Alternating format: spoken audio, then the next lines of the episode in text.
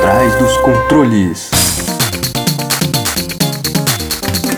Fala ouvinte! Seja bem-vindo a mais um episódio da segunda temporada de Por Trás dos Controles. O programa que pluga você no mundo dos jogos. Você que está nos ouvindo agora, estamos aqui diretamente da Rádio Fiscar 95.3 FM em São Carlos, trazendo as novidades e informações do mundo dos jogos para você. Eu sou o Binário. Eu sou o Kleber. Cara, você sabia que tem um pessoal aqui no Fiscar que manja muito de jogos educacionais? Eu ouvi falar que esses caras já ganharam um monte de prêmios tanto aqui quanto lá fora. Então, ouvinte, sai da fila de espera para a próxima partida, porque o Por Trás dos Controles vai começar!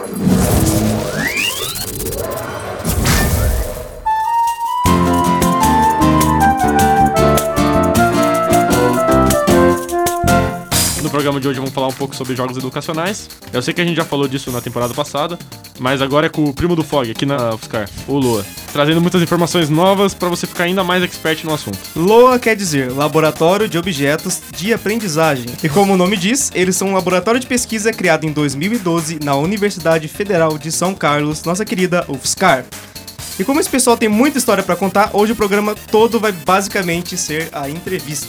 O nosso programa é resultado da parceria entre a Rádio Fiscar e o Fellowship of the Game, o grupo de desenvolvimento de jogos da USP de São Carlos. Vamos logo então ao nosso tão esperado bate-papo e para isso vamos chamar Luiz Valério Neto e Rogério Bordini para contar para você aí de casa sobre o LOA.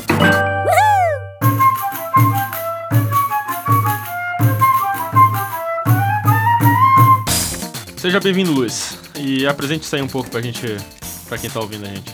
Tá, é, eu sou o Luiz, eu faço engenharia de computação aqui na Federal. É, eu tô no LOA desde 2012, comecei como animador, e aí saí pro Ciência Sem Fronteiras, e quando voltei, voltei como desenvolvedor. Então eu tô no LOA praticamente desde que abriu, assim, em 2012, desde que inaugurou. Dei uma parada só nesse meio do caminho pro intercâmbio. Você também, Rogério.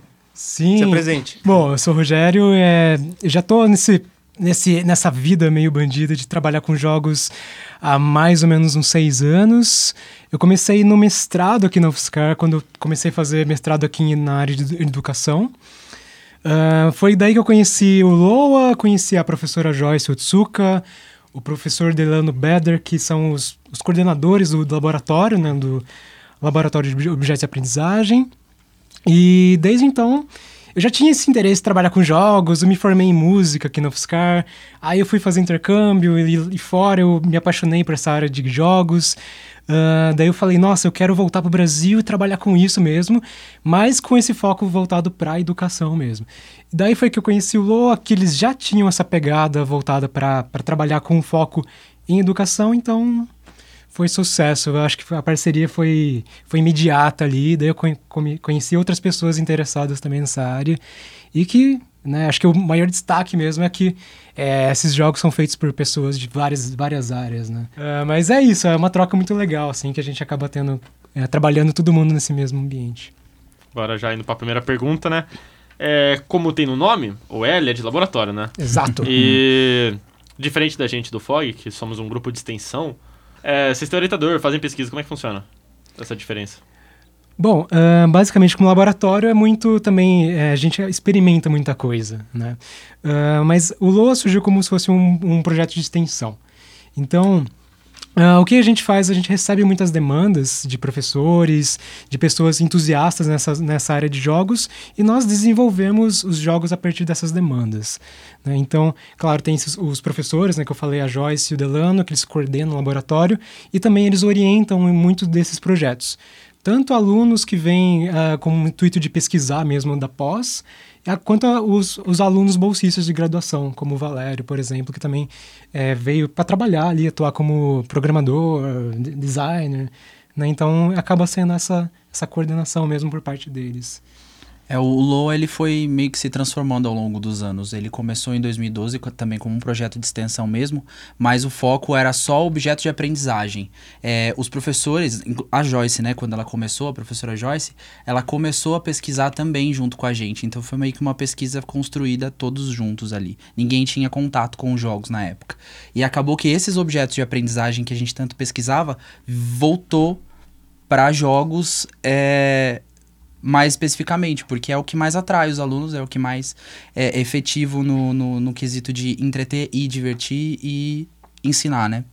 Sim. Aí foi feito esse levantamento de, de, de demandas de professores da rede pública daqui de São Carlos, de, de outras regiões também, até que vieram os alunos de mestrado 2014, né, Roger? Sim. Foi o segundo edital. A gente foi se mantendo por editais, né, de financiamento da FAI, da CAPES, do CNPq. E aí, quando vieram esses alunos de mestrado, vieram com demandas mais específicas, já é- era a pesquisa do mestrado desses alunos eram jogos educacionais, e aí a gente meio que transformou de pequenos jogos, né, do, do, do começo, assim, da primeira fase, para grandes jogos com conteúdos bem específicos. E aí agora, nessa, nesses últimos anos, o professor Delano, junto com a Joyce, desenvolvem uma plataforma onde a gente deixa esses jogos educacionais abertos lá, mas sem o conteúdo pedagógico, para os professores é, customizarem como eles querem. Então, por exemplo, um professor de matemática pode pegar um jogo que tá só o esqueleto lá, colocar o, o, o, o conteúdo pedagógico dele e aplicar para os seus alunos, e um outro professor de outra área pode fazer o mesmo. Então, foi meio que a gente foi construindo e transformando o LoL ao longo desses anos todos. Pra, nessas pesquisas que vocês fazem, eles funcionam como uma iniciação científica, um TCC, trabalho de conclusão de curso, né? O mestrado, o doutorado, como é que funciona? Ou você tem uns projetos meio, meio tipo, que nem o FOG faz, tipo, um, cara, um grupo de, de estudantes só vai e quer fazer um jogo. Então, no começo eram pequenos projetos que a gente era dividido, por exemplo, desenvolvedores, ilustradores e roteiristas da área de matemática, é, da área de química e da área de português. Eram essas três principais. É, e aí a gente não tinha muitas demandas específicas. A gente criava pequenos jogos, produzia e corria para fazer vários. E aí, então a gente fez pequenos vários jogos. Fizemos joguinhos de memória, é, joguinhos de plataforma. E aí, quando vieram os alunos de mestrado, é que essas, essas demandas foram mais. foram maiores, né? E aí Sim, é, veio, tipo, os recursos dessas bolsas, né? O Roger pode falar um pouco melhor sim. dessa parte. É, assim como o Valério falou, é, funciona muito por editais mesmo, que o, o LOA se inscreve e consegue os recursos para é, custear esses projetos. Em 2014, quando que foi a época que eu entrei, ah, houve um, um, um- um, é, projetos que foram mais ali demandas de professores mesmo, demandas mais identificadas. Ou seja, vieram quatro grandes projetos que, que, vi- que viraram quatro grandes jogos, né? Assim como o Valério falou, no começo eram jogos mais, mais simples, assim, jogo de memória, jogo de... Mecânicas mais simplificadas mesmo, porque era pra, pra gente desenvolver e aprender como funcionava e estudar sobre game design também, né? A gente não, não conhecia muito no começo. Sim, e, e esses projetos em 2014 o pessoal já estava mais, mais bem preparado, tudo. Ah, também houve é, um, é, muitos mais alunos entraram, que nem eu do mestrado, pessoal mais voltado da pesquisa, então acabou resultando em jogos melhores mesmo, que acabou é, ainda bem tendo uma grande visibilidade aí. Foram esses prêmios. Tanto, é, então a gente levou para fora, para outros países, para congressos e, e felizmente, né, tem sido bastante é, bem aproveitado até, me- até mesmo por muitas escolas esses projetos. Então acabou tendo esse boom bem grande. Pelo menos aqui na UFSCar acho que acabou tendo um- uma grande visibilidade. Pra vocês terem uma ideia, quando entraram esses alunos de mestrado, é, entraram duas mestrandas de enfermagem. O Roger, que veio da música, mas era da educação, né? Roger, no Uhum. mestrado. Exato. E eram esses três os principais. Sim, e de química também. É, E o de química, é, Sim, que era o sim. Labiteca, né? E então surgiram, vieram a- é, departamentos daqui da UFSCar que não tinham nada a ver com jogos, assim, praticamente, mas que tinham seus projetos nas suas áreas, mas voltados para jogos educacionais, vieram. Então, Uhum. hoje a gente tem um Tower Defense do sistema digestório, é um, um jogo sobre é, um first person de química, por exemplo. é, um laboratório 3D de química, com experimentos completamente abertos ali que você pode fazer, errar, experimentar. Sim. Então hoje já, já são bem mais complexos esses projetos, né? Exato. Também, é, no caso, teve outra, uma demanda do professor de música, que ele... é, Foi bem interessante o projeto, que ele queria fazer com que os alunos ah, conseguissem compreender um pouco melhor leitura de partitura. E com isso ele tinha desenvolvido uma ideia de fazer um, um software simples de, de leitura de partitura tocando um teclado. Uh, essa demanda veio para nossa mão, né, para os alunos mesmo, desenvolvedores, e a gente acabou fazendo um jogo Musicnésia, que é, é um jogo é como se fosse um teclado Hero, que você tem as notinhas passando e você consegue tocar de acordo com as notas do teclado numa partitura mesmo. Então acabou dando, resultando em projetos bem interessantes. E agora nesses últimos anos a gente, eu por exemplo, que estava na extensão até agora, eu tô fazendo meu TCC no laboratório, então sobre sobre orientação da professora Joyce também. E a minha área é de acessibilidade. Então eu desenvolvo um jogo acessível para pessoas com deficiência visual, que é o foco da, da deficiência do meu projeto, é, mas que seja jogável com o mesmo nível ali de diversão e efetividade na, na, na, na parte né, educacional para videntes, pessoas que enxergam. Então, o desafio. E eu trabalho junto com um, um rapaz do mestrado, que também é sobre acessibilidade, e ele desenvolve é, diretrizes para produzir um bom jogo educacional acessível. E aí eu, o meu, o meu TCC é um estudo de caso dele, que desenvolve o jogo e testa se essas diretrizes estão de acordo para produzir um bom jogo educacional e acessível. Então essas pesquisas vão sempre rolando e toda vez os, os outros departamentos aparecem para procurar extensão, TCC, então tá sempre rotacionando essas pesquisas lá no LOA mesmo. Uhum. É muito interessante isso, porque no, na primeira temporada eu lembro que a gente estava falando que não é só a galera da computação que faz jogo. Vocês são um exemplo disso, né? O Fiscar tem vários cursos e vocês sempre mantêm contato tipo, com projetos mais voltados para uma área específica e tal. Mas eu gostaria de perguntar uma coisa. É, vocês é, recebem a demanda, de, vocês têm a demanda de vários jogos educativos, assim, só que o foco de vocês é específico em jogos educativos ou o laboratório laboratório, laboratório trabalha com outras áreas, com outras áreas também. Bom, é, o nosso tem mais com foco em educação mesmo, né? Ah, tanto é que os jogos que a gente tem trabalhado sempre foram esses chamados edu games mesmo. Até alguns chamam de serious games também, mas sempre foi o foco mais do, com esse cunho educacional, de fato. Uh, assim, o laboratório teve essa, essas frentes que o Valério estava falando, que, por exemplo, primeiro nós tínhamos esse desafio de tentar transformar jogos educacionais, mas que fossem legais. Acho que vocês do FOG também têm é o maior paradigma de jogos educativos. exatamente, é, a maior dificuldade, inclusive. É como fazer um bolo saudável, é, né? É, que isso. seja gostoso e, e que faça bem à saúde ao mesmo tempo. É um desafio. Uh, então, a gente, como o nosso laboratório tem esse caráter também experimental, então a gente tem feito bastante esses jogos educacionais. Aí chegou a frente da gente experimentar jogos customizáveis, né, que foi uma etapa anterior. E agora nós estamos com bastante focados na acessibilidade, que também é outro grande, grande desafio aí que está exigindo bastante estudo mesmo. Mas é, todos esses projetos sempre focados para a educação mesmo. E todas essas etapas do LOA permeiam o mesmo conjunto de ideais, né, que o Lua uhum. sempre teve, que é produzir conteúdo aberto.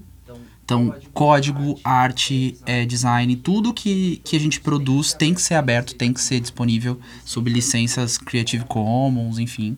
É, tem que ser aberto, tem que ser multiplataforma, a gente né, tem que atingir o máximo de, de plataformas para esses jogos serem alcançáveis, por causa até da estrutura é, das escolas e dos ambientes que a gente quer é, é, atingir. Então a gente tem que abrir, né? Agora Isso. a gente tem focos agora em mobile, lá dentro tem pesquisas agora com realidade aumentada, realidade virtual, então a gente está pesquisando né, muita coisa.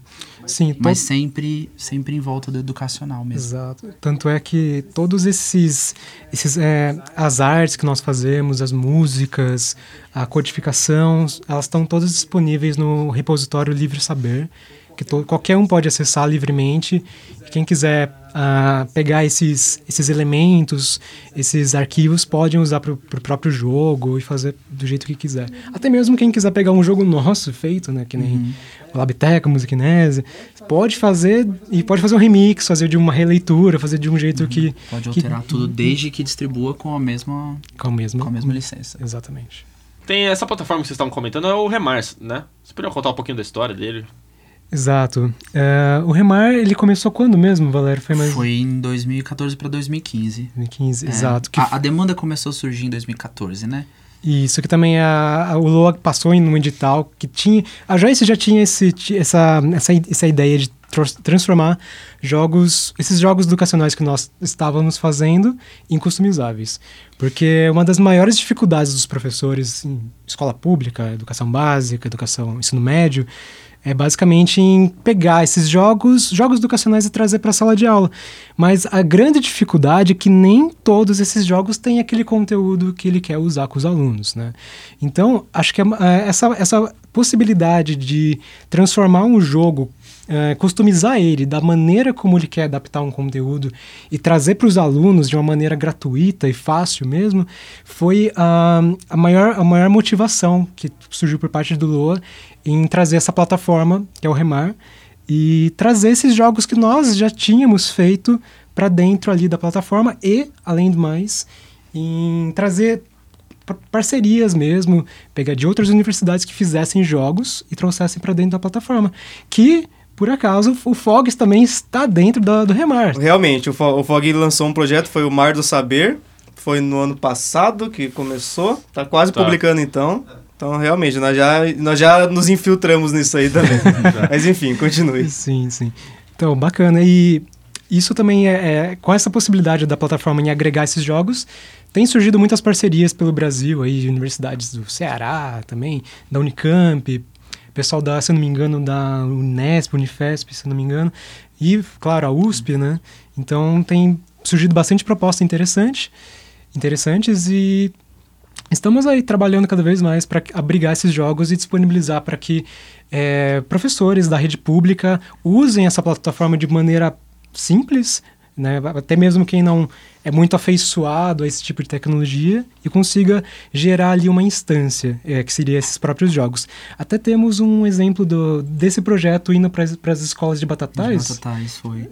A gente, é, a, a, a Secretaria de Educação de Batatais procurou a gente para implementar, porque eles tinham é, diversos tablets nas escolas públicas que eles ganharam e tava lá parado porque os alunos não tinham em que usar aquilo. E aí, quando eles descobriram o, o Remar, eles vieram nos procurar para que a gente é, é, implementasse esse programa dentro da, da, das escolas da educação básica da, de Batatais. E hoje ele já é sucesso lá. Os professores são muito engajados para customização, as crianças adoram. Eles fizeram um Facebook do Remar Batatais e aí postam fotos lá das criancinhas, tudo felizinha com, com os, as instâncias dos jogos que os próprios professores fizeram. É muito legal. Esse feedback do, do, do, trabalho que vocês tiveram é muito bom, né? É. é. Uma perguntinha rápida que surgiu. A plataforma Remar, vocês disponibilizam o código e tudo para outras pessoas conseguirem editar. É, existem projetos que vocês fazem já visando deixar ele mais simples para customização ou vocês fazem um projeto e deixam no Remar é, e se alguém quiser mexer no projeto, baixa e pode usar. É, tem tem esse, essa ideia de ser mais voltado para customização mesmo? Sim, então, no Remar você não vai conseguir encontrar o código do jogo. O código todo de, hum. dos jogos vão estar no, na plataforma Livre Saber, ah, né, tá. que é, é, da, acho que é a própria SEAD que coordena tudo. Uh, a plataforma Remar ela foi feita mesmo para quem não, não entende nada de design de jogos. Então você basicamente você vai preencher um formulário, assim, como ah, falando grosso modo, você vai escrevendo as questões, tem ali todo um tutorial mostrando como é, customizar cada um dos jogos, é voltado para o professor mesmo, assim, que não tem esse conhecimento. E você colocando as questões que você quer ali é, você, é, sabendo de como funciona cada desafio, dependendo do jogo. Por exemplo, se for um forca, você coloca as palavrinhas para o aluno tentar é, identificar. Uh, até mesmo o Labteca nós estávamos tentando fazer é, customização com jogos de química. Então, o, aluno, o professor só vai preenchendo formulários mesmo até chegar no momento de ele gerar a instância do jogo. E os próprios jogos que a gente coloca no Remar, eles já são bem preparados para esse tipo de customização. Então, por exemplo, o conteúdo pedagógico geralmente vem de um arquivo externo de texto que o jogo vai ler e vai processar dentro do, do jogo. Então, esses arquivos externos é que basicamente o Remar edita. Então, tanto o projeto, o, o, esqueleto do jogo que entra no Remar, quanto a plataforma, ela é voltada totalmente para customização, é para isso. A gente ouviu falar que vocês ganharam vários prêmios, né? Quais foram? Bom, vamos lá. É... Em 2015, nós levamos o jogo para Taiwan, o Musiquinésia, que é o de música, para Taiwan, e lá nós ganhamos um, prê um prêmio de é, um custo-benefício para a viagem, por isso foi selecionado. Também dois, é, no mesmo ano a gente ganhou em, na, na Universidade Estadual da Bahia, também teve um concurso é, organizado pela professora Lin Alves, que ela é referência né, na, na Academia Brasileira voltada para jogos, nas pesquisas em jogos. Também em 2000 e 2017, o Labtec ganhou vários prêmios também, como Nossa, melhor jogo educacional. som, design. Sim, levamos os jogos para o SB Games. Enfim, foram Big Festival, foi um monte de, de congresso que a gente Sim, Big Festival. O, o mais legal é que o- os nossos jogos também não apareceram somente em eventos acadêmicos voltados para educação ou para computação. Eles apareceram também em eventos específicos para games, né? como se fossem produtos de mercado mesmo. Então, isso é um resultado muito legal, porque a gente é, é uma, é uma impressão que nós temos, um feedback que nós temos de que os nossos jogos também estão sendo encarados como com a mesma, com uma possível mesma qualidade do que esses jogos comerciais. Então, é, foi legal ver que o nosso jogo educacional, feito num laboratório pequeno, dentro de uma universidade, estava ali, é, perto de um stand de, um, de uma empresa grande, estúdio, né? de um estúdio grande, comercial mesmo. Então, foi gostoso ver esse tipo de resultado. Luiz e Rogério, muito obrigado pela presença aqui no programa. Vocês do LoL estão fazendo um trabalho incrível. Parabéns por todas as conquistas. Muito obrigado aqui pela presença de vocês, gostei bastante do programa. Vocês gostariam de passar algum contato do Lua pro ouvinte? É, bom, queria agradecer muito ao Fog pela oportunidade. né? Muito gostoso saber que vocês também estão nessa batalha de fazer jogos educacionais, jogos legais enriquecer a produção brasileira. Ah, vocês podem encontrar mais, é, mais informações sobre o Lua no www.loa.cad.fscar.br SEAD. SEAD é S-E-A-D, de Secretaria Educacional. E a gente fica aqui no OT3, que é atrás da BCO, a gente é aberto para visitas, quem quiser conhecer o nosso ambiente, que é muito bonitinho, muito bem decorado, pessoal muito felizinho lá. E aí? Venha tomar um café com a gente. Você que está nos ouvindo agora, acabamos de fazer um bate-papo incrível com o Luiz e o Rogério, membros do Laboratório de Objetos de Aprendizagem, grupo de pesquisa em jogos educacionais da UFSCar. Tudo isso aqui no Por Trás dos Controles, o programa que pluga você no mundo dos jogos. Obrigado, Luiz e Rogério, de novo. Muito sucesso a vocês e muito obrigado também a você que está nos ouvindo. E no final desse ano, dias 9 e 10 de novembro, vamos ter um evento muito legal no ICMC. No lugar do que seria a terceira edição da Mostra de Jogos, teremos o USP Game Link, evento que reúne diversos desenvolvedores de jogos do Brasil, com palestras e muitos jogos para você jogar. E se você não quer esperar até o final do ano, fique ligado na programação de outubro dos mini cursos oferecidos pelo FOG.